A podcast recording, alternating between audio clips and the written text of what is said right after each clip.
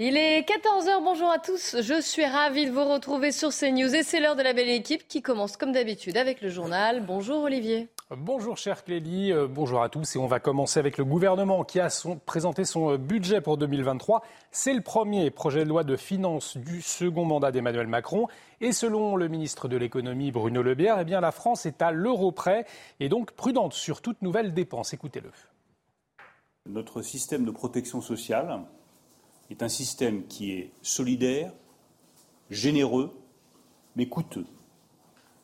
Donc si on veut être responsable des générations futures, il faut le financer. Quand vous regardez les plus de 55 ans, c'est une évidence, pardon de la rappeler, nous sommes un des pays où les plus de 55 ans travaillent le moins et je considère que c'est aussi un gâchis d'expérience, de savoir-faire pour nos entreprises, pour nos administrations, pour l'ensemble de la société. Cette affaire à Marseille à présent, un Algérien multirécidiviste a refusé d'embarquer lors de son expulsion et il a blessé trois policiers. L'homme aurait dû être expulsé il y a quelques jours et reconduit dans son pays sous escorte policière par avion, mais il a refusé hein, son expulsion. Il s'en est pris très violemment aux trois policiers qui l'accompagnaient. Le récit d'Amaury Bucco. Ça s'est passé à l'aéroport de Marseille. Un Algérien clandestin de 27 ans visé par une obligation de quitter le territoire français a été placé dans un vol Air France en direction euh, d'Alger. Hein. donc c'était jeudi dernier. L'homme était connu des services de police pour des faits de vol, de violence. Il était arrivé en 2019 en France avec un visa mais n'avait jamais finalement fait de demande de régularisation et s'était donc euh, vu délivrer une première OQTF, obligation de quitter le territoire français en 2020, puis une nouvelle en 2021 jusqu'à ce qu'il soit placé dans un centre de rétention administratif en vue de son expulsion, qui n'a donc finalement pas eu lieu, hein, puisque ce dernier euh, s'en est pris aux trois fonctionnaires de police chargés de l'escorter jusqu'à Alger dans l'avion. Il leur a craché dessus, les a mordus, les a frappés, s'est montré finalement si agité hein, que le commandant de bord de l'avion n'a finalement pas voulu embarquer avec lui. Alors les trois policiers ont été blessés, ils ont porté plainte euh, contre euh, ce ressortissant algérien qui sera jugé aujourd'hui en comparution immédiate pour ses violences contre les policiers, mais aussi pour une, soustraction euh, de mesures d'éloignement. Alors ce genre d'événement n'est finalement pas si rare, hein, nous disait un policier aujourd'hui. je le cite, rien de nouveau, les expulsés hurlent, mordent, appellent à l'aide, euh, se font vomir et vont jusqu'à s'enduire de leurs propres excréments. La NASA va dévier un astéroïde la nuit prochaine pour s'entraîner à sauver la planète. Il s'agit de la mission DART. Après dix mois de voyage, le vaisseau, le vaisseau de la taille d'une voiture, euh, doit frapper Dimorphos. C'est une petite lune qui tourne autour d'un astéroïde plus gros et qui est situé à 11 km de la Terre. Toutes les explications de Michel Chevalet, Florent Ferraud avec le récit d'Inès Alicane. C'est un scénario digne d'un film de science-fiction. Pourtant, la mission DART de la NASA s'apprête à tenter ce qui n'a jamais été fait auparavant. La méthode, faire percuter un engin sur une petite lune à proximité et ainsi faire dévier la trajectoire de l'astéroïde Didymos. Une première mondiale, mais cet astéroïde n'a pas été choisi par hasard pour faire un test de déviation d'une trajectoire d'un astéroïde dont on veut mesurer une partie depuis le sol terrestre, il faut pouvoir faire une déviation assez rapide qu'on peut mesurer depuis la Terre. Donc on a choisi un astéroïde qui passe près de la Terre. Objectif, mieux protéger l'humanité en modifiant la trajectoire d'un astéroïde qui menacerait notre planète. La sonde va frapper la petite lune Dimorphos à près de 24 000 km/h, une déviation quasi instantanée. Le vaisseau spatial DART est très petit comparé à Dimorphos. Ce n'est qu'un petit choc. C'est ce que vous voulez faire pour la défense planétaire. Vous essayez de donner un petit choc à quelque chose qui ne change que légèrement sa position et qui devient un important changement de position au fil du temps. Près de 30 000 astéroïdes de toute taille ont été catalogués aux environs de la Terre. Mais très peu sont considérés comme potentiellement dangereux.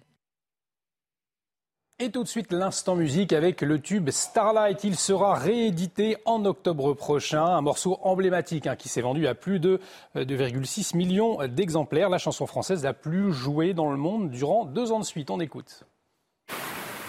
Vivez un moment d'émotion devant votre programme avec XXL Maison, mobilier design et décoration.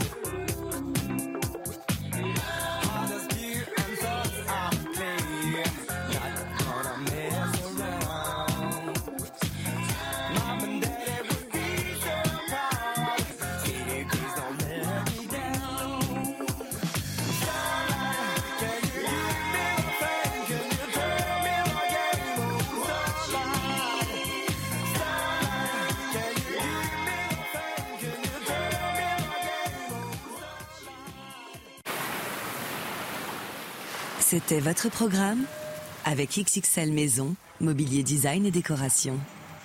Et nous voilà donc après l'instant musical où tout le monde a pu danser sur ce type. Euh, bonjour Jean Garrigue. Bonjour. Ça va bien? Ouais, j'ai bien dansé. Ah, euh, oui. on l'a- vu. Hein, Eh ben oui. on danse bien. Mais vous aussi, Yvan Réaufol. Hein Non, Ah Mm. beaucoup moins. non, non, non, non. Un petit, un petit déhanché, Ouais, c'est oui. pas mal. Et bonjour à Jean-Claude Dacier. Salut. Ça va. Euh, au sommaire de la belle équipe, les hésitations du gouvernement sur la réforme des retraites. Passera ou passera pas avec ou sans concertation. Vous entendrez Elisabeth Borne et les réactions, bien sûr, qui ont suivi. En politique encore, la démission de Julien Bayou de la présidence des Verts, emportée par la vague MeToo. Aucune plainte n'a été déposée contre lui, mais il estime qu'il est dans une situation intenable. Ce retrait est-il justifié? On en débattra. Nous reviendrons aussi sur ce qui s'est passé à Nantes ce week-end qui a beaucoup choqué le viol d'une femme en pleine rue. Nous vous en dirons plus sur l'enquête. Enfin, au sommaire de la belle équipe, la terrible répression à laquelle font face les manifestants qui protestent en Iran contre la mort d'une jeune femme détenue par la police des mœurs. Mais avant cela, l'Italie est à la une, vous le savez. C'est euh, l'union des droites avec notamment le parti Fratelli d'Italia qui a remporté ces élections euh, qui se sont tenues hier. C'est la probable Giorgia Meloni, future première ministre de l'Italie. Donc elle est présidente de ce parti. Alors qu'on dit, on peut en débattre d'ailleurs, on le nomme post-fasciste, néo-fasciste ou alors d'extrême droite, droite radicale. Peut-être qu'on fera un point d'ailleurs sur toutes ces, comment le qualifier et, et d'où il vient. Je vous regarde vous, Jean Garrigue, en tant qu'historien, mais on en débattra. En tout cas, voilà, c'était attendu. Hein, les sondages l'avaient euh, dit, l'avaient donné gagnante. Ça reste un choc, notamment en, en, Europe. On va en débattre. On devait être en duplex de Rome. Ça prendra un petit peu plus de temps. Mais bon, la première question que j'aimerais vous poser, c'est que là, on a une coalition. Donc, on sait, elle a gagné. Les concertations vont avoir lieu pour que le gouvernement soit formé. Mais une telle coalition, avec Fratelli d'Italia, avec la droite également de Berlusconi et la Lega de Matteo Salvini, mmh. est-ce que vous pensez qu'une telle coalition comme ça, une telle union des droites, peut durer parce qu'ils sont proches, mais avec des divergences? Jean-Claude Dacier? La précédente, celle de Mario Draghi, ô combien éminente personnalité s'il en est, a fait, je crois, euh, 17 ou 18 mois. C'est vrai que les coalitions euh, en Italie durent peu de temps. Moi, ce qui m'a surpris d'abord dans cette élection, c'est que les bureaux de vote fermaient à 23 heures. Vous voyez, je suis modeste dans mes ambitions. Ça m'a beaucoup surpris. C'est tard quand même. même. Même pour un pays du Sud, c'est tard. Et puis les sondages, en effet, ont eu raison. Ils ont donné une victoire à Mme Mélanie. Elle a effectivement gagné avec les scores euh, qui étaient annoncés, au détriment de Salvini et de la Ligue. Ce qui veut dire peut-être, ne jouons pas les oiseaux de mauvais augure, néanmoins, il y a là quand même Salvini, quand on le connaît un peu, est un homme qui a la rancune tenace. Il a déjà de grosses divergences avec la politique, notamment budgétaire et monétaire de Mme Mélanie. On va voir comment ça va se passer. Ça ne va pas durer dix ans, c'est une certitude. En attendant, néanmoins, il ne reste que sur l'immigration, sur la sécurité, sur les relations compliquées et qui s'annoncent compliquées avec l'Europe, la victoire de Mme Mélanie est incontestable. Moi, je veux bien qu'on débatte à savoir est-ce qu'elle est euh, une fasciste qui s'ignore, une post-fasciste. Tout ça, à mon avis, n'a pas grand intérêt. C'est le deuxième pays, si on oublie la Hongrie. Non, mais c'est pour et... mieux comprendre ce qu'elle représente en France. Oui, euh, ben, en on France. On a du mal à se dire, voilà. En, en France, on si entend vous voulez, différents termes. Le débat continue plus ou moins, plutôt moins que plus à l'heure actuelle autour de Marine Le Pen. Est-elle fasciste? Le Rassemblement national est-il un parti fasciste? On peut en débattre. Ça me paraît d'une totale inutilité quand vous êtes qualifié deux fois dans la présidentielle, ce qui est le cas de Mme euh, Le Pen. Quand vous voyez la victoire de Mme Mélanie en Italie, c'est un débat bon, qui peut satisfaire peut-être les intellectuels de gauche, qui n'a aucune importance. Ce, Alors... la, la, la seule vraie question, et j'en ai fini, pourquoi en Suède, qui était le temple de la social-démocratie, l'extrême droite, si on doit l'appeler comme ça, mais j'aime pas beaucoup ce terme, la droite est arrivée au pouvoir ou va arriver au pouvoir avec les démocrates. Pourquoi la Hongrie, on sait, on n'assiste pas? Pourquoi l'Italie aujourd'hui? C'est ça la bonne question. Et pourquoi Quelles sont les raisons? 4% son parti, c'était 4% en 2018, Absolument. à plus de 26% En moins de maintenant. 10 ans. En moins de Ce 10 qui ans. énorme. Donc il faudrait peut-être s'interroger sur ces, le pourquoi des choses plutôt que des, des, des querelles sémantiques qui n'ont aucun intérêt. Yvan Rioufol, vous, quelle lecture vous en faites de cette victoire? Ah bah, la lecture que j'en fais, c'est qu'en effet, c'est un réveil des peuples, c'est un réveil des nations. Et ah, vous le saluez donc Ah oui, je, je salue cela, bien entendu. Ben, c'est très intéressant, d'autant que c'est une manière pour les peuples et les nations de montrer qu'elles ne sont plus maintenant réceptives aux intimidations, aux intimidations de l'Union européenne, avec Mme von der Leyen, on en parlera peut-être tout à l'heure, et aux intimidations de toute la classe euh, intellectuelle et, médiatique, en tout cas euh, française euh, et italienne, qui jusqu'alors, dès que vous aviez des gens qui parlaient de protéger un peuple ou une nation, étaient qualifiés de nazis ou de fascistes. Et là, on voit bien que ces, injures-là ne, ne, font plus peur, si je puis dire. Et que donc, il est très intéressant de voir que l'irritation est telle et partagée par beaucoup de peuples européens, les, Suédois, les Italiens, mais les Français aussi, et bien d'autres encore. L'irritation est telle devant le laxisme des États, et singulièrement le laxisme de l'Union européenne face à l'immigration de peuplement et face à cette survenue de l'islam qui est un islam qui colonise, qu'aujourd'hui, je pense que ce qui rassemble ces droites-là est, a priori voué à durer, parce que même s'il y a des divergences dans les, dans Mais justement, ce qui est étonnant, c'est que... Je pense que ces droites peuvent naturellement répondre à l'inquiétude existentielle. C'est une inquiétude existentielle. Mais sur, sur, par exemple, sur ce sujet qui est l'immigration, la Lega de Matteo Salvini est à peu près sur les mêmes positions que Giorgia Meloni et Fratelli mhm. d'Italia. Et pourquoi là, quand même, Fratelli d'Italia, c'est totalement, euh, voilà, a été, a été euh, j'allais dire plébiscité, le, mot est peut-être fort, mais en tout cas a fait beaucoup plus et c'est nettement démarqué. je pense qu'elle a fait plus de la Lega. Ces deux autres alliés ont, parce qu'ils avaient déjà été au pouvoir, peut-être. payé leur collaboration, si je puis dire, leur collaboration tout à fait légitime, je veux dire, au gouvernement de M. Draghi, qui lui représentait précisément cette Union européenne, qui est une Union européenne qui est aujourd'hui face à un défi, le défi lancé par les Italiens. Rappelons-nous quand même que les Italiens, non seulement ont remercié M. Draghi, donc qui était le grand argentier de la, de la Banque centrale européenne, mais ont, répondu, avec la manière que l'on sait, aux injonctions de Mme van der Leyen qui disait si vous votez, si vous votez mal, on va vous sanctionner. Eh bien, ils ont voté mal. Maintenant, il va, savoir si, il va falloir va s'agir de savoir si, oui ou non, l'Union européenne va sanctionner. Alors, pour l'instant, non. Pour l'instant, von der Leyen n'a pas dit ça. Hein. Von der Leyen a dit nous serons, euh, voilà, nous, allons être attentifs au. Si vous votez mal, vous aurez les sanctions qu'on Ah oui, mais là, je veux dire après la victoire. Là, après la victoire, on, a voté ce qu'il y a en Italie en pleine discussion budgétaire italienne. J'ai lu ça ce matin, et c'est Draghi qui a fait tout le business et tout le boulot. Euh, qu'est-ce que va faire Mme Meloni avec ce budget Draghi son prédécesseur? Les relations avec l'Europe vont être ce qu'elles sont, nous verrons, mais enfin, ça s'annonce assez compliqué. En tout cas, je vous propose de l'écouter, Giorgia Meloni. Elle tient une conférence de presse à 15h, mais juste avant, c'était hier, après les résultats. Il est important de comprendre que si nous sommes appelés à diriger ce pays, nous le ferons pour tous. Nous le ferons pour tous les Italiens. Nous le ferons dans le but d'unifier ce peuple, de souligner ce qui l'unifie plutôt que ce qui le divise.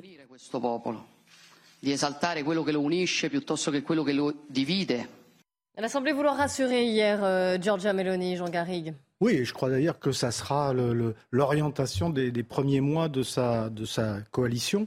moi, je souscris à, globalement à tout ce qui a été dit à la fois par Jean-Claude et, Yvan. D'abord sur l'inanité euh, du, du débat autour de post-fascisme, etc. Euh, si l'on se fie à une définition historique du fascisme, elle n'est absolument pas fasciste. Le fascisme, c'est un totalitarisme. Cette, dame n'est pas la représentante d'un fascisme. Elle est l'héritière d'un parti, le MSI, qui était euh, lui-même l'héritier du parti fasciste. Mais depuis, euh, la société italienne a évolué, etc.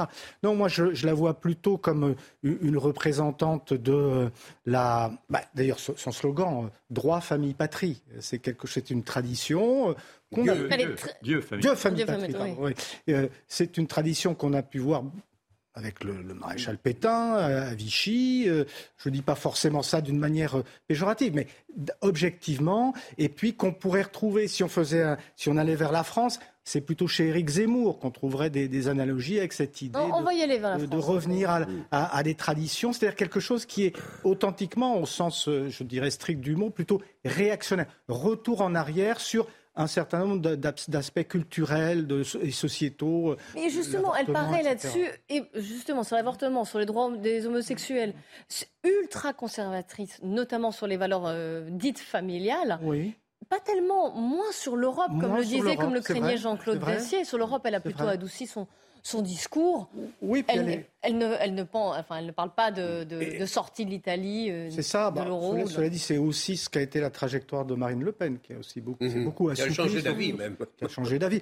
Euh, bon, ce- on voit bien par rapport à- au, au Rassemblement national, là aussi, sur les questions, sur les enjeux économiques et sociaux, c'est pas du tout le même, les mêmes idées, euh, beaucoup moins interventionnistes, c'est beaucoup moins l'État-providence que, que, que Marine Le Pen. Donc il y a des, il y a des grosses, il y a des grosses Elle est libérale en économie. Elle est libérale en Enfin. économie. Oui, il Elle le est dit, non seulement- revendique, elle est non seulement libérale, mais elle est libérale et atlantiste. C'est-à-dire, atlantiste, elle est exactement. Très pro-Ukraine, Bien elle est très, en très violemment anti-Poutine, etc. Il n'y a Donc, pas elle- du tout les ambiguïtés de, rend- alors, de la Liga, justement, de Salvini, qui lui. pas les ambiguïtés de Marine Le Pen, ce qui est d'ailleurs pour ça. Alors, puisque vous faites euh, tous les trois le parallèle avec la France, est-ce qu'une telle union des droites pourrait arriver au pouvoir? Le point avec Gauthier Lebray. L'union des droites semble bien compliquée en France. Déjà, nous sommes dans un régime euh, électoral totalement différent du nôtre. Évidemment, un régime parlementaire qui est habitué à faire euh, des coalitions. Et d'ailleurs, si Giorgia Meloni a eh bien fait un score historique euh, hier, c'est parce qu'elle a refusé d'entrer dans le gouvernement d'union nationale de Mario Draghi et donc elle était seule dans l'opposition pendant un peu plus d'un an. Évidemment, Éric Zemmour rêve de cette union des droites. Vous le savez, ça a été l'un des thèmes de sa campagne présidentielle. Il a fait un communiqué hier pour se féliciter de la victoire de Giorgia Meloni. Il parle du deuxième succès pour l'Union des droites après euh, la Suède. Il dit que le ciment est bel et bien la question identitaire. Malgré leur échec en 2018, Giorgia Meloni et son jeune parti euh, n'ont rien lâché. Vous avez bien compris évidemment le parallèle que cherche à faire le leader de Reconquête. Comprenez que son parti n'est pas terminé, que c'est encore possible. Ce qui est sûr, c'est que Giorgia Meloni, idéologiquement, elle est plus proche d'Éric Zemmour que euh, de Marine Le Pen. Elle est ultra-conservatrice sur les idées de société, opposée par exemple au mariage pour tous et à l'adoption par les couples de même sexe. Elle est libérale sur les idées économiques, bien loin de la fameuse réforme des retraites voulue un temps à 60 ans euh, par Marine Le Pen. D'ailleurs, Le Point rapporte que Mélanie aurait confié sur Marine Le Pen il y a un an. Marine Le Pen est démago, elle est de gauche sur le plan économique et progressiste sur le plan sociétal. Et d'ailleurs, la présidente du groupe RN à l'Assemblée a mis un peu de temps à réagir à la victoire de Giorgia Meloni. Elle ne l'a fait que ce matin, en mentionnant également Matteo Salvini, son véritable allié de la Ligue. Alors que ça a été un véritable revers pour lui hier, ces élections. Il a fait entre 6 et 8% Il s'est véritablement effondré, mais c'est le véritable allié idéologique de Marine Le Pen en Italie. Alors, si eh bien, on transpose ce qui se passe en Italie, ça voudrait dire qu'Éric Zemmour explose et que Marine Le Pen eh bien, se casse la figure électoralement. On est vraiment très très loin de ce scénario à l'heure où on se parle, puisque Marine Le Pen, vous le savez, a 89 députés à l'Assemblée nationale, quand Reconquête n'en a aucun. Jean Garrigue, voilà pour le parallèle entre la France et l'Italie. Est-ce qu'un tel scénario pourrait, euh, pourrait arriver? Une union des droites? Après tout, il y a bien eu une union des gauches euh, en France avec la NUPES. On voit déjà ce que ça a donné. On voit les. Ah, vous inquiétez pas, ça fera partie d'ailleurs de ce sujet. Ah, alors, c'est pas Mais alors, du coup, je vous pose la question. Ouais. Euh, Est-ce que là, vous pensez que cette union, en Italie, en tout cas, on voit à gauche, euh, en France, où ça en est deux, trois mois après l'élection, en Italie, est-ce que ça peut durer une telle formation? Leur système est un petit peu différent. Hein Je vais me retrancher derrière un, un politologue italien qui, qui en parlait euh, ce matin euh, et qui ne croyait pas du tout à une longévité. C'est un peu ce que disait Jean-Claude.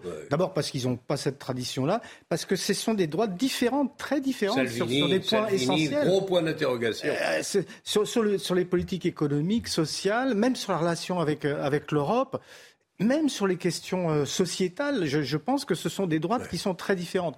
Après, peut-être euh, auront-ils la, la, la sagesse de, de, de continuer leur, leur coalition dans les premiers mois, certainement. Un certain temps. Un certain temps. Mais euh, franchement, à terme, je ne vois pas une, une issue euh, Hmm. tellement positive. Moi, je n'ai au- je n'ai aucun élément de réflexion, mais je pense que ce qui les, ce qui les rassemble aujourd'hui, c'est-à-dire cette crise existentielle, cette question Ça, identitaire, est quand même un socle fondateur, c'est il vrai. me semble. L'immigration. Et c'est- L'immigration, parce que l'on a dit tout à l'heure. Et La je pense que c'est ce socle-là qui va les fédérer davantage que vous ne Oui. le pensez dans, la- dans leur solidité. Comme ça a pu fédérer les Suédois, comme ça peut fédérer d'autres, les Hongrois, les, Su- les, les Polonais, etc. A- ça se passe également, et même dans les pays du, dans les pays du Nord. Et je pense que ce qui, ce qui- ce qui advient là, naturellement, est un exemple pour les droites françaises. Pour l'instant, les droites françaises jouent leur rôle d'être les droites les plus bêtes du monde, c'est-à-dire qu'elles sont encore dans leur guerre de tranchées, dans leur guerre d'ego, et elles craignent, et surtout les républicains, que s'ils s'allient à, au- à- à Le Pen ou à Zemmour, les républicains risquent de disparaître, ce qui n'est pas totalement faux d'ailleurs, parce que vous voyez bien que c'est Mme Mélanie aujourd'hui qui va prendre l'ascendant sur les deux autres mouvements. qui eux sont des mouvements suiveurs. Donc c'est une union des droites, mais une union des droites avec une hégémonie qui est celle de Mme Mélanie. Donc euh, S'il y avait la même chose en France, cela voudrait dire une union des droites avec l'hégémonie de Marine LePen, pour parler clair. Et donc, ça, naturellement, ça, en dérange quelques-uns. Mais je pense que ça, me, ça me semble être inéluctable, si vraiment les droites veulent gagner. Pour gagner à droite, il faut des alliances. En Italie aussi, ils ont fait cette coalition dont on parle. Je n'y reviens pas. En France, ça paraît compliqué. Vous avez Zemmour et Marine Le Pen qui ne peuvent plus se supporter et qui se sont même insultés pendant la campagne présidentielle et la législative. Donc je ne pense pas que ce soit possible avec les acteurs aujourd'hui. Demain, qu'en sera-t-il mm. Si M. Fauquier ou quelqu'un mm. d'autre à droite euh, prend le pouvoir ou, euh, s'impose comme le leader d'une droite autoritaire et, difficile et qui, a des idées claires, si euh, Marion Maréchal arrive là pour... elle est totalement Marion Maréchal, je l'écoutais ce matin, c'est un peu Mélanie. Hein. elle est très libérale. Beaucoup, très libérale au plan économique. Elle est très conservatrice au plan social. Donc plus que plus qu'Éric Zemmour, c'est elle qui, serait le plus je, proche. Je ne sais pas, on, verra, mais il faut cesser de s'insulter parce que euh, si on continue de s'insulter dans les différents camps de la droite, on risque pas de, demain de faire alliance. Il y a un point que, je, puis après je me tais, c'est euh, notamment sur un point essentiel qui est l'immigration. Euh, Madame Mélanie dit il veut faire, comment appelle-t-elle ça Une espèce de front de mer. Blocus maritime. Blocus ah, maritime. Question toute bête et toute simple. Les bateaux de migrants arrivent. Le blocus maritime a reçu quelle consigne Qu'est-ce qu'ils font avec les bateaux Où ils les emmènent Ça paraît simple comme ça, mais en réalité, bah, c'est très question de l'Europe aussi euh, et de la position européenne. Il les renvoie, il faut dire qu'il les raccompagne, il les monte à bord, il les raccompagne en Libye ou ailleurs.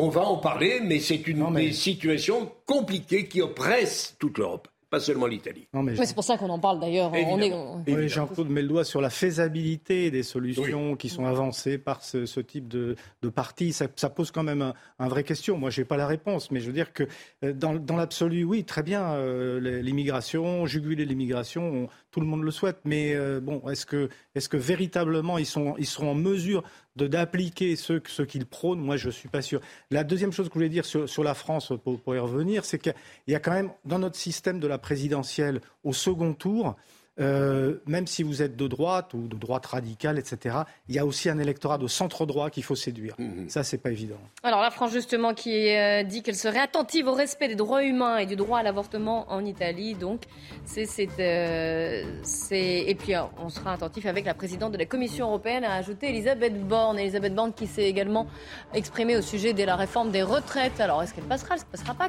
Quand est-ce qu'elle passera? Eh bien, c'est toujours pas si clair. On va, on va en parler juste après la pub. À tout de suite. Il est 14h30, bienvenue si vous nous rejoignez sur CNews. C'est la belle équipe, on fait un point sur les infos avec Mathieu Devez. La France ne respecte pas la charte sociale européenne. Le pays a été épinglé par le Comité européen des droits sociaux du Conseil de l'Europe. La raison, le plafonnement des indemnités au prud'homme en cas de licenciement abusif. Le comité considère que les plafonds prévus ne sont pas suffisamment élevés pour réparer le préjudice subi par la victime et dissuasifs pour l'employeur. Le prix du paquet de cigarettes n'échappera pas à l'inflation. La première ministre Elisabeth Borne l'a confirmé ce matin chez nos confrères de BFM TV. Le prix des paquets pourrait grimper de 70 centimes environ et coûter plus de 11 euros pour la plupart. Enfin, en Russie, au moins 13 morts, dont 7 enfants après une fusillade dans une école du centre du pays. Un attentat terroriste inhumain, selon le président Vladimir Poutine. D'après les enquêteurs, le suspect portait un pull noir à la symbolique nazie et une cagoule. Il s'agit d'un ancien élève de l'école. Il a mis fin à ses jours après l'attaque. Alors de retour sur le plateau de la belle équipe avec euh, Jean Garry, Yvan Rioufol et Jean-Claude Dacier. On va parler un peu de politique française. On va voir si la démission de Julien Bayou ce matin de ses fonctions chez les Verts est justifiée ou non. Mais avant cela, la réforme des retraites. On l'attend, hein, cette réforme des retraites. Elle a été ah, annoncée, elle est au programme d'Emmanuel Macron. Est-ce qu'elle... Alors... Quelques années qu'on l'attend. Ça fait quelques années ou pas? Il ira, il ira pas. Négociation, pas de négociation. Euh, vous savez qu'il y a une possibilité pour la faire passer euh, dans l'amendement via le PLFSS, euh, donc le projet de loi de financement de la sécurité sociale, qui est en discussion cette semaine. Apparemment, à voir. En tout cas, Elisabeth Borne était l'invitée de nos confrères d'RMC. Elle est toujours assez hésitante. Écoutez-la. La décision, avec le président de la République, on décidera d'ici la fin de la semaine. Et pourquoi, pourquoi d'ici la fin de la semaine et pourquoi pas la semaine Parce qu'on cherche la meilleure voie pour, je vous dis, à la fois mettre en œuvre cette réforme rapidement, à l'été 2023, en même temps avoir laisser la place au dialogue et à la concertation. Et on les sent pas sûrs quand même. Hein. Bah, Jean Garrigue. Moi, je pense que franchement, il faut un minimum de cohérence. On a dit le deuxième quinquennat, c'est celui de la consultation, de la négociation, de, des, des corps intermédiaires, etc. Donc, moi, ça m'apparaît je ne parle pas sur le fond de, de la réforme des, des retraites, on peut, on, peut, on peut, en parler, je pense que mes collègues vont en parler, mais sur la forme, il me paraîtrait totalement euh, incohérent et évidemment politiquement très contre-productif de passer en force par, par le 49.3, de, de, de, mettre ça comme ça en catimini dans la loi de financement de la sécurité mm. sociale. D'autant plus que euh, toute l'opposition, quelle qu'elle soit, a déjà décidé de ne pas, de ne pas voter euh, cette, loi de finances. Donc tout ça me paraît, euh, je le répète, très incohérent. Enfin, on ne peut pas faire un conseil de la national de la, la, refondation et puis en même temps passer en force sur quelque chose d'aussi important que la loi sur les retraites. D'autant plus qu'aujourd'hui, les Français n'y comprennent plus rien parce qu'au départ, il y avait une loi qui était, qui était une loi euh, spécifique, que, qui était dans le programme de Macron en 2017. Ça a été totalement changé avec, euh, avec Édouard Philippe. Puis là, maintenant, euh, on est plutôt dans, cette, dans la continuité de ce qu'avait souhaité Édouard Philippe. Non, franchement, Mais moi, justement, je pense que pour, temps, alors, pour, le gouvernement, est-ce que euh, négocier ne revient pas à amender leur réforme des retraites, à ne pas faire celle qu'ils voudraient, en tout cas, la faire? Ben, je ne dis pas que, que c'est bien ou c'est mal, mais quand, je dis, voilà, pour eux... Si vous voulez, même quand, même quand la CFDT, pour moi, c'est le baromètre, c'est la CFDT, ah ben, le écouter, baromètre de la euh, négociation Berger, sociale. Vous pas, si la CFDT est contre, euh, voilà. La CFDT est contre. Écoutez Laurent Berger qui a déjà, d'ores et déjà, hein, même prévenu le gouvernement, si ça passe en force, ça ne passera pas. Euh, par lui ou pour lui. Le, le, sujet des retraites, c'est pas qu'un sujet budgétaire. C'est un sujet social de, qui a lié, qui a lié le, un lien avec le travail, et un sujet sociétal, ce qu'on veut faire dans notre société. Euh, le faire en, en, en rapide, rapidement, loose day d'une certaine manière dans un, un amendement PLFSS, c'est inacceptable pour la CFDT. On a besoin d'un vrai sujet, un vrai débat qui intègre quoi? Qui intègre la question de l'équilibre des retraites. C'est pas un sujet tabou pour la CFDT. Moi, j'entends dire ici ou là que la CFDT serait pas responsable. La CFDT en 2003 la CFDT en 2013, elle s'est positionnée pour des mesures d'allongement. Alors, il n'y a même pas question forcément de, de fond, là encore. Hein. Mais s'il si passe en force, ça n'ira pas avec la CFDT. Euh, Jean-Claude Dacier. Passer en force, ça, ça finit par. On s'interroge quand même. Moi, je vois que ça fait six mois que le président de la République est élu. Pas loin. Il a fait beaucoup réélu. de chèques. Oui, il a été ouais. réélu, bien sûr. Il a fait beaucoup de chèques. On peut lui reprocher, on peut considérer qu'il fallait le faire parce que la crise est là. Euh, le budget est infaisable. On va, on a vu aujourd'hui arriver un budget. Les gens les plus sérieux considèrent qu'il n'est pas sérieux. Il y a une dépense considérable, gigantesque, et les économies, on les cherche. Je referme la parenthèse, mais la retraite est totalement liée à ce qui va se décider, notamment dans les semaines, espérons-le, d'ici la fin de la semaine. Je suis d'accord avec Jean euh, aller mettre un, un, un, amendement supplémentaire à la loi sur la sécurité sociale. Je suis même pas sûr d'ailleurs que ce serait passé au plan constitutionnel. Pourquoi ont-ils fait ça? Franchement, moi, je ne, je ne le sais pas, ah, je l'ignore, et je m'étonne, ne c'est pas fait. Je pense Décision même d'ici la fin je de la pense semaine. même qu'ils ne le feront pas. Ouvrir encore un débat éternel avec la CFDT, c'est reparti. La CGT, ils sont contre de toute façon, on le savait d'avance. Euh, je pense qu'il va falloir trouver quand même une cote mal taillée parce que cette réforme des retraites, s'il y a au moins quelque chose sur lequel on peut tous se mettre d'accord, même si c'est difficile, c'est qu'il faut la faire. Alors est-ce que c'est un mix entre l'âge de départ, qui est 64 ans, l'augmentation du nombre de cotisations, tenir compte évidemment des métiers pénibles? Tout ça est évident. Ça fait 20 ans qu'on sait ce qu'il faut faire. Il faut faire cette réforme des retraites. Si le président de la République y renonce sous un prétexte ou sous un autre, je me demande quel, quel, visage va avoir son deuxième quinquennat. Franchement, moi, je trouve que ça fait six mois qu'il est élu quand même. Alors, il y a eu certes l'Ukraine, il a eu, de quoi s'occuper. Mais enfin, les réformes, ce pays les attend avec, qu'on le veuille ou non, et contrairement à ce que dit M. Berger, il faudra faire la réforme des retraites. C'est obligatoire. Bon. Euh, est-ce que, est que le gouvernement va se décider à prendre un certain nombre de mesures, même impopulaires, c'est même à ça qu'on jugera de la, du sérieux de ces réformes. Oui, mais vous avez vu que même François Bayrou, pourtant, allié oui, de, de, il a raison. Hein, Pour une fois, il a raison. Euh, est très réticent, notamment sur la méthode. Écoutez. Il a raison. Si c'est un 49-3, il n'y a pas de vote. Mais vous voterez la censure? Non, sûrement non. pas. On va pas. Donc vous pouvez rien faire? On va pas casser la maison. On va pas couler le bateau. Si cette méthode était choisie, de passer euh, euh, sans préparation, si cette méthode était choisie, ça voudrait dire que on n'a pas changé de méthode sur les réformes au sens large du terme. Je pense que si on choisissait cette méthode, ce que je ne crois pas, hein, Mmh. euh, je suis euh, persuadé que, que la réflexion va conduire à, à une démarche plus équilibrée. Mais si. Je pense que le CNR serait compromis. Même au sein de la majorité, on plaide pour plus de concertation et de négociation. Pas en force, Yvan Riofol. Pour les raisons qu'a dit Jean, je ne pense pas qu'à la fin de la semaine, on s'acheminerait vers une euh, réforme autoritaire imposée d'en haut, puisque le président de la République lui-même a théorisé le fait qu'il ne voulait plus de réforme imposée d'en haut et qu'il voulait des concertations. Mais ça a été très bien dit. Donc je ne crois pas à cette, à cette éventualité-là. Euh, ce que je vois, en revanche, c'est que naturellement, le président de la République n'a plus rien à perdre. C'est son dernier mandat, il n'aura pas de renouvellement de mandat. Donc il peut prendre malgré tout des risques. Mais les risques sont tels aujourd'hui, la société est tellement éruptive. On a vu que le, sondage de l'étude de la Fondapol a montré que 77% des Français dans, le premier tour des élections législatives ont fait un vote protestataire. Ça vous donne quand même une mesure de l'irritation de la société, je pense que ce serait folie de passer en force en, euh, par, par deux ou trois moyens euh, fictifs pour essayer d'imposer cette réforme-là. Mais je remarque également que ce ne fait pas, ça fait pas six mois que le président de la République est élu, cela fait plus de cinq ans. Et de- il, Ah a oui, été, il a été élu sur le thème du réformisme, et depuis plus de cinq ans, nous avons un réformisme immobile, parce que les grandes réformes, si vous en faites l'inventaire, il y a eu une petite réforme de la SNCF, une petite réforme du, euh, du Code du travail, il y a eu une grande réforme sociétale avec la PMA pour toutes, une grande réforme sociétale pour le deuxième La quinquennat aussi, avec l'euthanasie, mais enfin ce sont des réformes en trompe-l'œil, ce sont Mais la des- réforme des retraites n'a pas pu passer. et la, et la réforme des retraites n'est pas passée, qui est quand même un, un des axes majeurs, en effet, parce qu'il faut une réforme des retraites. On est bien d'accord pour, pour dire qu'on ne va pas pouvoir comme ça vivre sur la bête dans une sorte de pyramide, pyramide de Ponzi, c'est-à-dire que c'est les, les derniers arrivés qui financent euh, les, les, retraites des autres. Et à un moment donné, ça peut s'effondrer. Et le sort Donc, il, donc il va falloir quand même hein, qu'à un moment donné, la raison domine, mais pour l'instant, il y a une telle irrationalité dans, le, dans la société, une telle, un tel refus même d'entendre les paroles des élites, des élus, enfin des, des élus et des élites, que je, je- je crois que nous sommes vraiment dans, dans une, dans une impasse.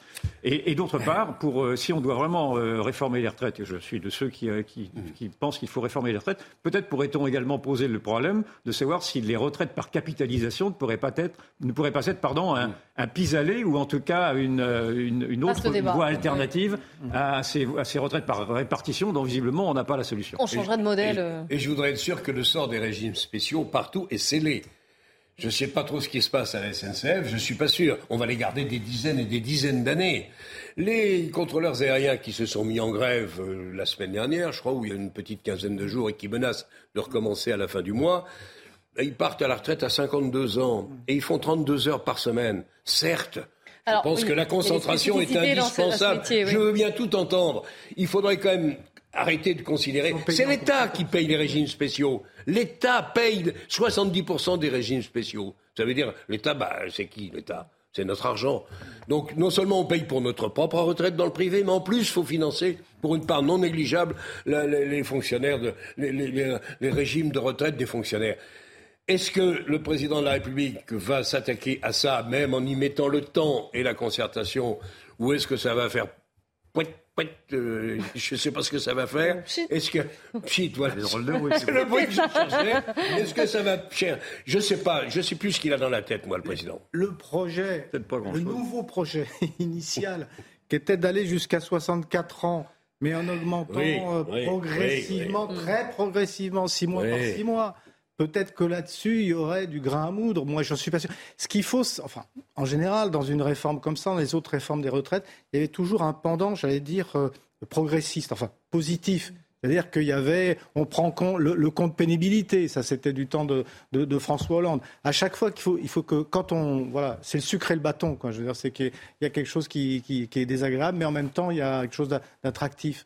S'ils arrivaient peut-être à mettre ça en œuvre, mais je crois que fondamentalement, c'est ce qu'a dit Yvan, c'est que euh, il y a un, un- un- un déficit de crédibilité aujourd'hui du pouvoir et tout ce, que, tout ce qui est proposé par le pouvoir, à la lumière de ça, les gens ne sont pas prêts à entendre je veux dire, des, des arguments objectifs. Alors, on va continuer de parler politique, si vous le voulez bien. il donne parce le que sentiment qu'il a peur, Macron, en ce moment. Le ça. politique encore avec Julien Bayou, Oui. qui est emporté par la vague MeToo, un de plus. Euh, euh, pourquoi? Parce qu'il a, décidé aujourd'hui de quitter ses fonctions à la tête euh, des Verts. Il va également annoncer dans la journée cette démission de la présidence du groupe écologiste à l'Assemblée nationale. Je vous rappelle qu'il fait face à des accusations de violence psychologique envers une ex-compagne. Le point avec Gauthier Lebray. Oui, c'est une double démission pour euh, Julien Bayou, à la fois de la tête du parti et de la coprésidence du groupe écolo à l'Assemblée euh, nationale. Alors, il a fait un communiqué pour expliquer euh, qu'il ne savait pas de quoi il était accusé précisément, qu'on ne lui avait pas présenté les faits eh de euh, accusatrices. Il parle de situation kafkaïenne intenable. Ça pose plusieurs questions, cette démission, puisque, vous le savez, il n'est pas mis en examen, évidemment, Julien Bayou. Il n'y a pas de plainte, il n'y a pas de procédure euh, judiciaire. Il n'y a qu'une enquête interne au sein du parti Europe Écologie Les Verts, au sein de cette cellule interne qui lutte contre les violences sexistes et euh, sexuelles. Alors, c'est Sandrine Rousseau qui a révélé sur un plateau de télévision la semaine dernière qu'elle avait reçu à son domicile l'ex-compagne de Julien Bayou qui aurait subi des violences psychologiques, qui aurait fait une tentative de suicide. Sandrine Rousseau qui a dit eh bien, qu'il y aurait plusieurs accusatrices contre Julien Bayou et qu'il y aurait une enquête euh, journalistique. Hier, Yannick Jadot, l'ancien candidat écolo à la présidentielle, a mis la pression pour que Julien Bayou se retire, expliquant qu'un parti, une cellule interne, ne pouvait pas tranquillement enquêter sur le leader de ce même euh, parti. Mais effectivement, ça pose des questions, puisque contrairement à Adrien Quatennens, où il y a une procédure judiciaire, là encore une fois, il n'y en a pas, mais c'est un véritable vent de tempête qui souffle sur la NUPES, qui souffle sur la gauche, avec eh bien, ces deux mises à l'écart, coup sur coup, d'Adrien Quatennens et donc aujourd'hui de Julien Bayou.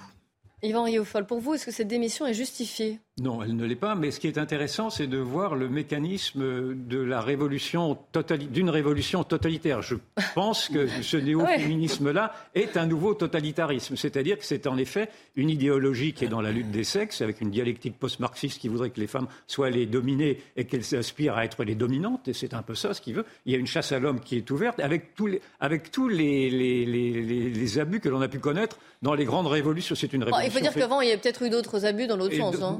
Non, enfin, excusez-moi, mais quand Non. vous, quand vous condamnez quelqu'un alors qu'il n'a alors non seulement lui il n'a rien fait parce qu'il n'y a même pas de violence sexuelle ni sexiste, il a Il y a trompé pas d'enquête sa- judiciaire. Il a trompé sa femme, d'accord. Mais alors si maintenant euh, le- les tribunaux, les tribunaux On euh, moraux, trop, oui. enfin on suppose qu'il a trompé sa femme. C'est comme ça que j'ai compris en tout cas. Il a, Ah bah. il a une, il a une J'en viol- sais rien. il y a eu une violence euh, psych- psychique ou psychologique et, il a, et Madame, euh, Madame Rousseau avait dit qu'on lui reprochait une vie sexuelle, avait-elle dit.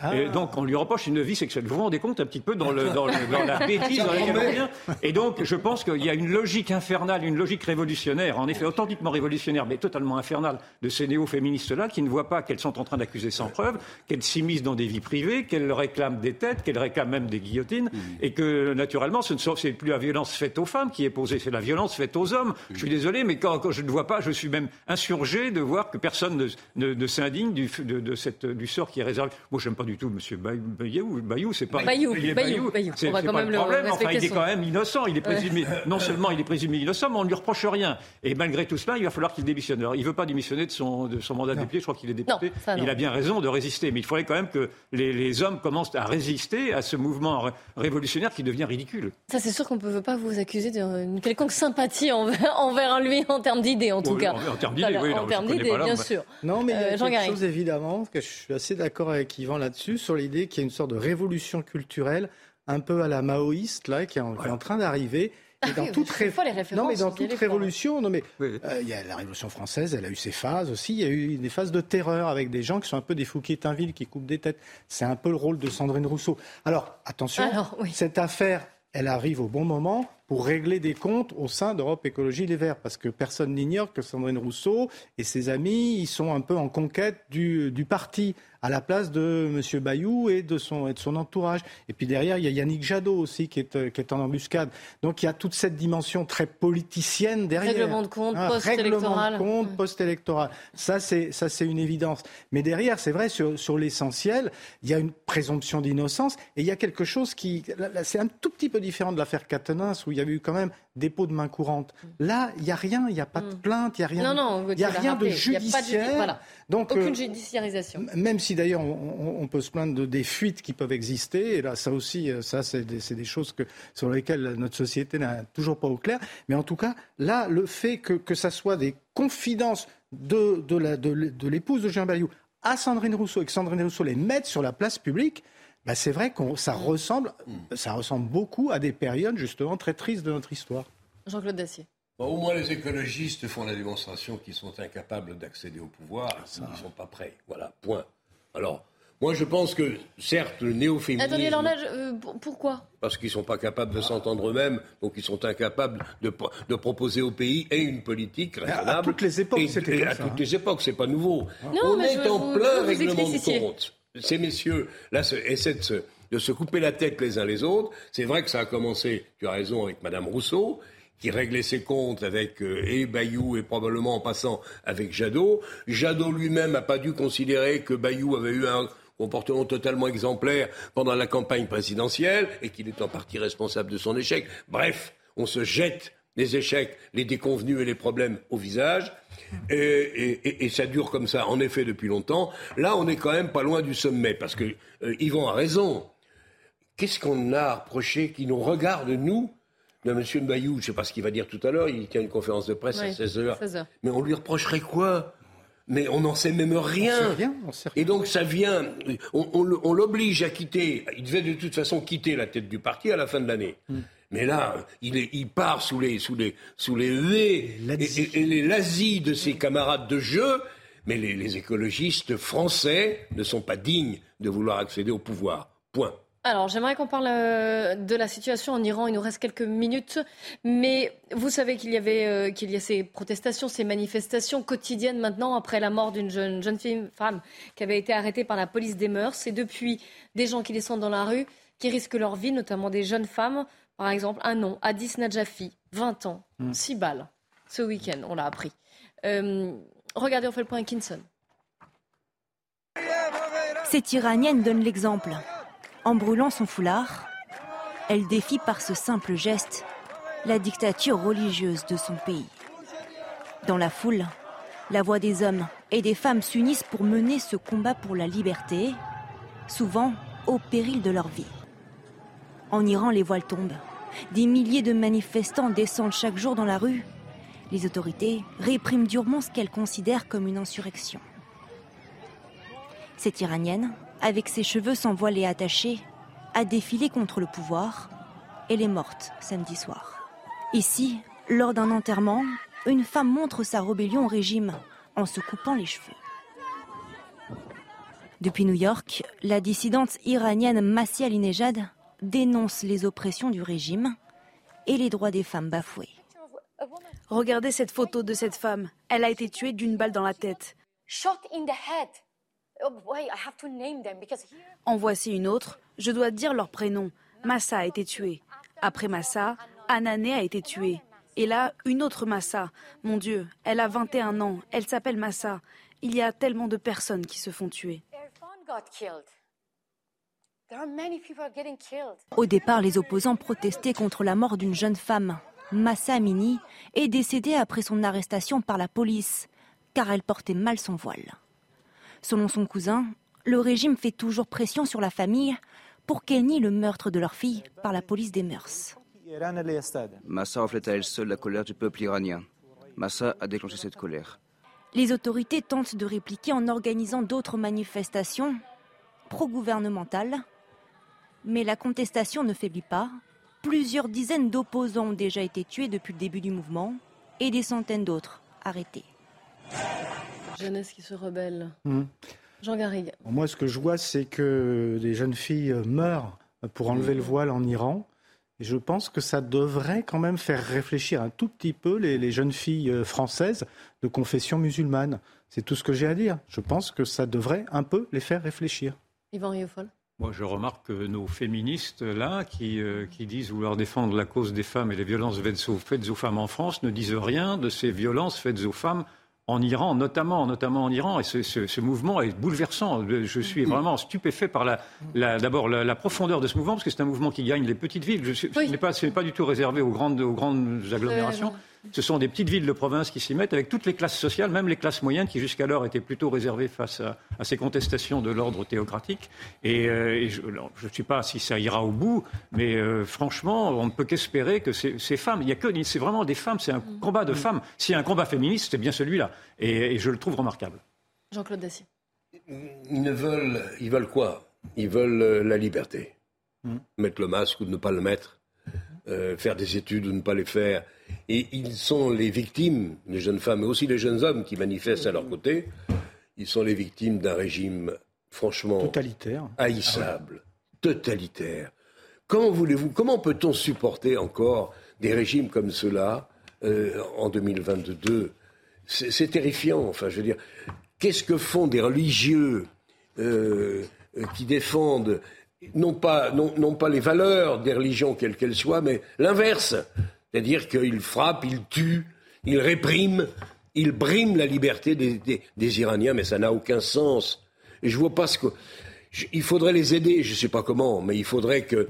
Euh, c'est bien qu'on aide l'Ukraine, mais ce serait bien aussi que les Américains pensent à aider le, le, le, les manifestants euh, euh, iraniens et qu'on aide tous. J'entends pas beaucoup, moi, les, déclarations internationales, je les entends pas beaucoup. Et je trouve que c'est bien dommage. Parce que ce combat-là, il mérite autant que certains d'être défendu. On reste ensemble une petite et pause et on se retrouve après le, le, journal de 15h. On retournera en Italie puisque Giorgia Meloni, après sa victoire hier aux élections, doit s'exprimer. On verra quelle ligne elle défendra si elle tente de rassurer le peuple italien et peut-être aussi l'Europe. Restez bien avec nous sur CNews.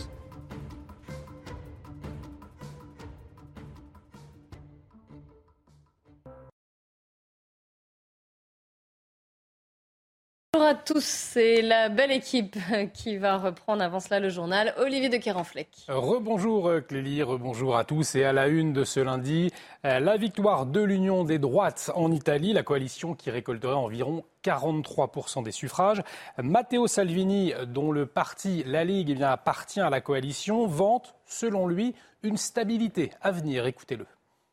Pendant la phase finale de la chute de Draghi, certains politologues disaient qu'absolument nous n'aurions pas dû faire tomber le gouvernement parce que sinon et sinon et sinon, bah, l'économie préfère la stabilité, je pense. Donc, le fait de savoir que cinq ans de gouvernement stable nous attendent, un gouvernement qui s'adresse au marché parce que nous, nous allons euh, euh, dépasser la phase de tous les petits aides, etc., pour faire quelque chose de plus stable.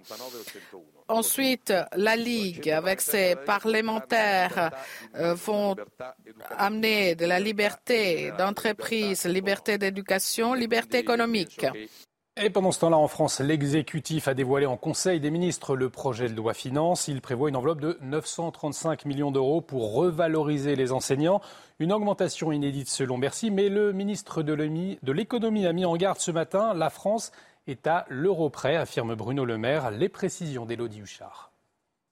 Le premier budget de ce nouveau quinquennat a donc été présenté en Conseil des ministres. Changement de philosophie, vous vous souvenez du quoi qu'il en coûte. Maintenant, on se demande combien ça coûte, a dit Gabriel Attal, le ministre en charge des comptes publics. D'un côté, il faut évidemment mettre en place des mesures pour protéger les Français, protéger le pouvoir d'achat face à l'inflation. 16 milliards sont mis sur la table pour éviter la hausse des factures, notamment sur les prix de l'énergie. D'un autre côté, il faut revenir sur les 3% de déficit d'ici à 2027. Bruno Le Maire, le ministre de l'économie, défend son budget. Il explique que ce n'est pas un budget de rigueur, dit-il, ni de facilité, mais un budget responsable et protecteur dans des temps de grande incertitude. Alors il y a quand même deux enjeux autour de ce budget. Premièrement, est-ce que le gouvernement va pouvoir faire adopter ce budget sans passer par le 49-3 Bruno Le Maire nous disait il y a une voie, mais elle est de plus en plus étroite. Évidemment, les oppositions ne veulent pas voter ce budget, ce qui normalement veut dire qu'on appartient à la majorité. Et puis évidemment, la grande question, ce sont les retraites. Est-ce qu'elles vont faire leur apparition dans le projet de loi finance, de la sécurité sociale. Cette semaine, ça sera encore une semaine de concertation. Il y aura notamment un dîner ici mercredi soir à l'Elysée pour en parler avec une décision annoncée notamment euh, en fin de semaine. Alors l'avantage, ça serait d'aller plus vite puisque cette réforme doit entrer en vigueur à l'été 2023. L'inconvénient, ça sera de braquer encore plus l'opposition. Bruno Le Maire explique qu'on peut faire une réforme juste dans un rythme raisonnable, dit-il. Et puis cette affaire à Marseille, un Algérien multirécidiviste refuse d'embarquer lors de son expulsion et blesse trois policiers. L'homme aurait dû être expulsé il y a quelques jours et reconduit dans son pays sous escorte policière par avion, mais il a refusé et s'en est très violemment pris aux trois, policiers qui l'accompagnaient. Le récit avec Amaury Boucaud. Ça s'est passé à l'aéroport de Marseille. Un Algérien clandestin de 27 ans, visé par une obligation de quitter le territoire français, a été placé dans un vol Air France en direction euh, d'Alger. Hein. donc c'était jeudi dernier.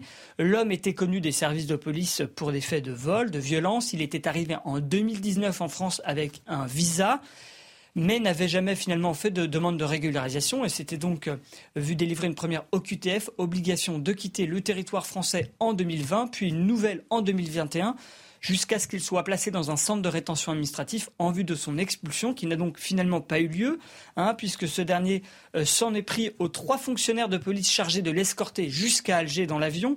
Il leur a craché dessus, les a mordus, les a frappés et s'est montré finalement si agité hein, que le commandant de bord de l'avion n'a finalement pas voulu embarquer avec lui. Alors les trois policiers ont été blessés, ils ont porté plainte euh, contre euh, ce ressortissant algérien qui sera jugé aujourd'hui en comparution immédiate pour ses violences contre les policiers, mais aussi pour une, soustraction euh, de mesures d'éloignement. Alors ce genre d'événement n'est finalement pas si rare, hein, nous disait un policier aujourd'hui. je le cite, rien de nouveau, les expulsés hurlent, mordent, appellent à l'aide, euh, se font vomir et vont jusqu'à s'enduire de leurs propres excréments. Et du cinéma pour terminer avec le teaser d'Astérix et Obélix qui a été euh, dévoilé hier. L'Empire du Milieu, réalisé par Guillaume Canet, sortira au cinéma le 1er février prochain. Guillaume Canet sera Astérix, Gilles Lelouch, lui sera Obélix. Un beau casting avec notamment Marion euh, Cotillard ou encore Jonathan Cohen la participation de la chanteuse, la chanteuse Angèle ou encore du footballeur Zlatan Ibrahimovic a noté un film au budget titanesque 65 millions d'euros. Retour du débat dans la belle équipe tout de suite avec vous Clélie et vos invités. Merci Olivier, ils ont pris plein de potions magiques, n'est-ce pas? Jean Garrigue, Yvan Riofol et euh, Jean-Claude Dacier. Partout à tous. Exactement, c'est la belle équipe. Alors on, attend euh, le discours de Giorgia Meloni en Italie après sa victoire aux élections. Il semble que cela euh, ait pris un tout petit peu de retard. Avant cela, l'insécurité à Nantes. Trois hommes ont été interpellés après un viol collectif qui a eu lieu ce week-end en pleine rue. Le point avant d'en parler, Aminata Démé et Mickaël Chailloux. C'est ici, en pleine rue, près des machines de Lille à Nantes, que le drame a eu lieu. Une femme de 40 ans est violée en rentrant chez elle après avoir passé la soirée chez des amis. Des riverains, témoins de l'agression, donnent l'alerte. Je suis choquée en fait, choquée pour cette femme et, euh, et outrée et on en a ras-le-bol parce qu'on ne peut pas euh, se balader en sécurité. Moi j'ai une enfant de 14 ans, il n'est pas question qu'elle se balade toute seule à partir de 20h quoi. Ça fait peur. Selon le récit de la victime, Trois hommes alcoolisés la suivent, lui demandent de l'argent, la frappent violemment au visage face à son refus, puis la violent à plusieurs reprises. Il faut absolument que la justice euh, soit rendue, qu'elle soit très ferme pour que le message que l'on passe vis-à-vis euh, de ces gens-là, c'est qu'ils ne sont pas les bienvenus à Nantes euh, et que nous faisons tout ici pour que ça ne puisse plus se reproduire. Les trois suspects de nationalité soudanaise ont été déférés ce matin devant un juge d'instruction. Tous sont en situation régulière et deux d'entre eux seraient déjà connus de la police. Je suis étonné qu'on renouvelle un titre de séjour à des gens qui sont connus des services de police euh, pour euh, des, faits euh, de matière pénale. Donc, c'est clair, quand on vient en France pour faire des victimes, quand on vient en France pour créer du désordre, on doit être expulsé. Un rassemblement citoyen contre l'insécurité aura lieu samedi à 15h, place Royale. Évidemment choquant, Jean Garrigue. Bien sûr. Alors, il n'y a pas un sentiment d'insécurité, il y a une insécurité qui monte. Ça, c'est une évidence. Euh, Nantes, particulièrement, on a vu. On en a déjà parlé, On dans un classement récent avec Nantes vous, Yvan et Jean-Claude. était, était euh, au dernier rang des, grandes villes de France euh, pour la, pour, la sécurité, en tout cas dans la perception des, touristes qui vont à Nantes. Il m'a été dit, moi qui vais assez souvent à Nantes, il m'a été dit qu'il y a certains quartiers dans lesquels, après 21h, 22h, il vaut mieux pas mettre les pieds. C'est, ça paraît quand même mm. complètement, complètement fou. Derrière ça, bon, il y a la question de l'identité des, euh, des, violeurs, parce que c'était des gens qui étaient déjà récidivistes. On se demande pourquoi, bah, tout simplement, pourquoi ils étaient encore en France, pour, un certain nombre d'entre eux. Je crois qu'il y en avait deux qui étaient déjà euh, connus des, services de police et qui avaient eu des, des, des autorisations de, de, séjour qui avaient été renouvelées. Ça paraît quand même un tout mm. petit peu euh, étonnant. Donc voilà, on est en, présence d'un phénomène d'insécurité chronique et, et croissante. Et j'ai l'impression, avec des édiles municipaux, euh, notamment Madame, Madame le maire, qui a, fait beaucoup de choses sur la culture, etc., pour Nantes, et je ne sais pas si elle a vraiment pris la mesure. J'ai l'impression, d'après ce que me disent beaucoup de Nantais, qu'elle n'a pas forcément pris la mesure du, problème. Je voudrais vous faire écouter un membre de l'association Sécurité Nocturne Nantes. Il faut des actes. Là, on finit, fini de mettre des médiateurs euh, sur le hangar à bananes, fini de mettre des food trucks. Euh, l'histoire des food trucks, euh, c'est de la folie. Là, là, il faut vraiment de la présence policière. Il faut des patrouilles de police municipale. Il faut, faut, faut de la présence. Il faut de la présence, un renforcement des caméras, un renforcement de, l'éclairage public, puisqu'il y, a beaucoup d'endroits où, il y a beaucoup de zones d'ombre, et c'est là que malheureusement les agresseurs agissent plus de policiers, municipaux ou autres d'ailleurs. Et puis la question des éclairages, on le sait, avec la, sobriété énergétique qui est demandée, que certaines villes réduisent leur éclairage. On peut s'arrêter à, ces, petites, mesures anecdotiques, mais on peut peut-être s'interroger de savoir pourquoi, oh bah bien sûr, mais pourquoi cette ville s'est effondrée en 30 ans. C'est-à-dire que vous qui l'avez bien connue en plus cette ville. Oui, je l'ai connue. Je suis nantais. J'étais, je, l'ai déjà dit ici. J'ai j'ai commencé dans le journalisme notamment en faisant les chiens écrasés, donc les faits divers. Donc je savais que je peux vous donner, j'ai déjà donné mon témoignage là-dessus, donc c'est pas, je vais pas y revenir. Mais enfin bon, les faits divers de l'époque, jusque dans les années 84, là où je suis parti de Nantes, ça s'est arrêté aux chiens, aux chiens écrasés, aux chutes de vélo et aux rixes d'ivrogne. C'était vraiment cela. Et donc euh, là, je, date l'effondrement de, de, de l'insécurité à Nantes de 1990 avec l'arrivée au pouvoir de Jean-Marc Ayrault, qui a ensuite été Premier ministre et qui est quand même resté 23 ans au pouvoir, Jean-Marc Ayrault du Parti socialiste, et qui a appliqué à Nantes plus qu'ailleurs cette, euh, cette, opération de ville ouverte, d'ouverture aux diversités, d'ouverture à la culpabilisation. Il avait fait un parcours mémoriel également pour que les, les Français se repentent de, de, leur passé négrier, alors que les, que les, que les Nantais pardon, se repentent, alors que les Nantais d'aujourd'hui n'ont rien à voir avec cela, etc. Donc il y a eu tous les ingrédients euh, d'une aboulie politique, d'une haine de soi et d'une survenue d'une population, c'est elle qui est au cœur de l'insécurité, une population étrangère, maintenant française mais d'origine étrangère, qui, euh, qui, multiplie les incivilités, qui a fait que vous avez certains quartiers, en effet, qui sont devenus inaccessibles, euh, singulièrement aux femmes, à partir de 20 heures. Et donc, je suis épouvanté. Et je pense que ces politiques-là, ces hommes politiques-là, ces femmes politiques-là, auraient des comptes à rendre sur la manière dont ils ont saccagé une ville qui était une ville qui était extraordinaire, que j'ai adorée et qui, devient vraiment un gâteau. Dans le classement, euh, euh, Nantes est en dessous, est au, deçà, en deçà de Medellín, la, ville de Medellín en Colombie, qui était quand même connue pour être euh, terriblement dangereuse dans, ses filiales. Jean-Claude Dacier. Non, mais ce sont toutes les certitudes, disons, locales, régionales du Parti socialiste qui implosent et qui s'effondrent le, maire, 23 ans, en effet, M. Hérault est largement responsable de cette situation.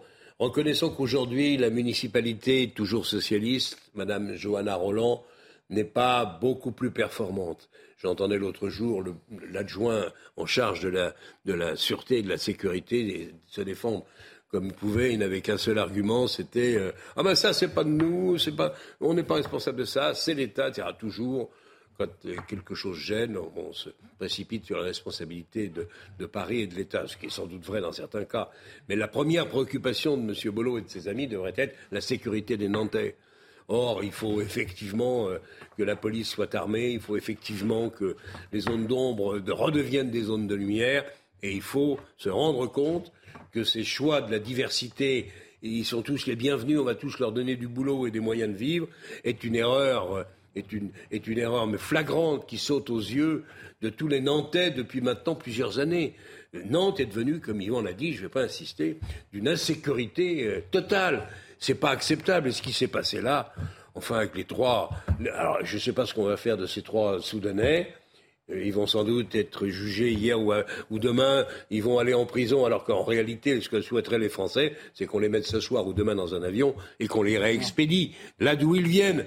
Mais il y a tellement de Soudanais potentiels qui n'ont rien à foutre dans ce, pardon, à faire dans ce pays et que l'on devrait, euh, au cas par cas, euh, euh, renvoyer dans leur pays et avoir une vraie politique d'immigration, c'est-à-dire on accepte ceux qu'on a, que, l'on veut, mais on renvoie ceux qui n'ont rien à faire dans notre pays, que la tâche est tellement gigantesque, je ne sais pas si on aura le courage même de s'y attaquer. Yvan, vous vouliez Il y a euh, juste un paradoxe à soulever malgré tout, c'est que bien sûr, je, je- je tiens les, municipalités de gauche successives pour responsables, mais je tiens également, malgré tout, les Nantais eux-mêmes qui ont élu ces, ces Ouais. municipalités en Ah connaissance Ah de cause pour responsables également. Donc il faut quand même s'interroger aussi sur l'aveuglement collectif, parce qu'il y a deux Nantes, il y a le Nantes du divertissement, qui est très sympathique naturellement, avec Royal Deluxe et tout ça, et, tout, et la, et la culture qui foisonne. Et puis vous avez maintenant ce Nantes euh, de, derrière de la, raison. de la réalité. L'insécurité. qui est- Alors, puisqu'on parle d'insécurité, un tweet qui ne vous a pas échappé ce week-end, euh, Yvan Réofol. Plus on construit, plus on enferme. La construction de prisons ne permet jamais de lutter contre la surpopulation carcérale. C'est Caroline Dehaas, la féministe, qui cite l'Observatoire international des prisons. Et elle rajoute, en fait, il faut abolir les prisons. Toutes, point, partout. Point. Yvan, je vous laisse réagir. Non, je sais pas ça, mais ça ce tweet m'a amusé parce que ce qui m'a amusé, c'était les réponses. Parce que les réponses étaient quasiment toutes. Et où est-ce que vous mettez les violeurs? Parce qu'effectivement, euh, le combat de, ma- de Madame de Haas, c'est de- c'est naturellement de pénaliser les violeurs. Donc, je, on est tout à fait d'accord pour pénaliser les violeurs, mais si on pénalise les violeurs sans les mettre en prison, on les met où? Jean Garry. Ben, ça m'inspire les La mêmes même réflexions de, de bon sens, mais c'est pas la première fois que Caroline Dehaas euh, s'égare un tout petit peu sur des, Ouais, champs d'abord qu'elle ne maîtrise pas, et puis, et puis qui sont quand même, euh, enfin, qui sont des signaux qu'elle qu'elle donne justement à des populations de délinquants, etc., qui, sont des signaux extrêmement négatifs. Je veux dire, on, sait bien qu'aujourd'hui, la, population en général, la plupart des Français sont sensibles maintenant à particulièrement cette question d'insécurité. Des prisons, ils en veulent. Ils veulent qu'on construise. Alors après, effectivement, il y a des problèmes de surpopulation carcérale, il y a des problèmes C'est pour ça de qu'il faut- peines c'est alternatives justement sur lesquelles il faut travailler. Il faut, éviter la, la- la surpopulation, que, que les gens soient détenus dans des conditions décentes. On sait bien qu'on est, on est au bas de l'échelle européenne là-dessus. Donc voilà, je pense que là, elle va dans le sens inverse de ce qu'il faudrait faire. Jean-Claude Qui est Madame de Haas? Je crois que même ses amis s'en méfient parce qu'elle part dans des déclarations et des positions. Je veux dire, franchement, ça vaut même pas un débat. On- je veux bien qu'on supprime toutes les prisons, puis on verra bien ce, que, ce pays- ce- ce que ce pays deviendra. C'est pas sérieux, c'est n'importe quoi, c'est pour faire parler de soi. Elle fait d'ailleurs. Bon, enfin non, je veux pas insister sur Madame de Haas. Ce qu'elle dit et rien est à peu près synonyme de la même chose. Il y a quand même un concours de Oui, bêtises Rieffel. entre Mme Oui, on et Mme Rousseau. on peut appeler ça, oui, un concours de Et- bêtises, peut-être oui. d'autres encore, je ne voudrais pas Oui, être désagréable systématiquement. Ah, donc vous revenez sur la, question de que Julien Bayou et sa démission Ouais, au sein non, du... mais oui. sur toutes les bêtises qui peuvent être dites aujourd'hui, je pense que le- les, les- les bondes sont ouvertes et euh, tout est permis jusqu'à la- le, le- le plus, le plus idiot. Sandrine Rousseau, Oui. c'est. Mais là, elle est engagée, on ne revient pas sur Bayou, mais Allez- je on va voir sa conférence de presse tout à l'heure. Mhm. Mais le- en réalité, ce qui se passe au sein du mouvement écologique, si on peut appeler ça un mouvement, euh, c'est de la conquête du pouvoir. C'est Oui. qui va diriger le mouvement écologique dans les années qui viennent. Ça ne changera pas grand-chose, rassurons-nous de toute façon, sauf qu'on va encore entendre parler des sottises habituelles qui font que ce pays se retrouve Mais- dans la situation qui est la nôtre. Mais, mais dans la mesure précisément où Sandrine Rousseau incarne une ligne dure de, de- de surenchère et même parfois d'absurdité, parce qu'il y a des choses qui, des, des- des débats, des buzz, comme on dit, qui ont été absurdes qu'elle a lancés, euh, on peut quand même se poser des, des questions sur ce que, ce que va devenir cette force qui, dans son essence même, euh, a été euh, pionnière pour une question qui est fondamentale, qui est la question de, de l'écologie, de la transition écologique, et une force de ce type qui, sait- qui, soit, qui serait dominée par, euh, par Sandrine Rousseau. Enfin, c'est quand même quelque chose qui est très inquiétant par rapport à ce que pourrait devenir le, le débat, enfin ce qu'est devenu le débat public aujourd'hui. Enfin, c'est quand même, on est, on est dans, dans quelque chose qui, je le répète, qui très souvent est dans une forme d'abord d'intransigeance, de totalitarisme qui est, qui est inquiétante et, en- et quelquefois dans une absurdité totale. Donc c'est quand même tout ça euh, fait, fait un peu Assez affligeant. Merci beaucoup à tous les trois d'avoir participé à ce débat, le débat qui continue sur CNews avec Olivier de Kerenfleck et ses invités. Ce sera 90 minutes info. Il va revenir sur la victoire de Giorgia Meloni, qui est à la tête du euh, parti d'extrême droite Fratelli d'Italia. Giorgia Meloni, donc à la tête de l'Italie, vraisemblablement une fois que le gouvernement sera formé. C'est à débattre et c'est à suivre sur CNews. Nous, on se retrouve demain dès 14h pour la belle équipe.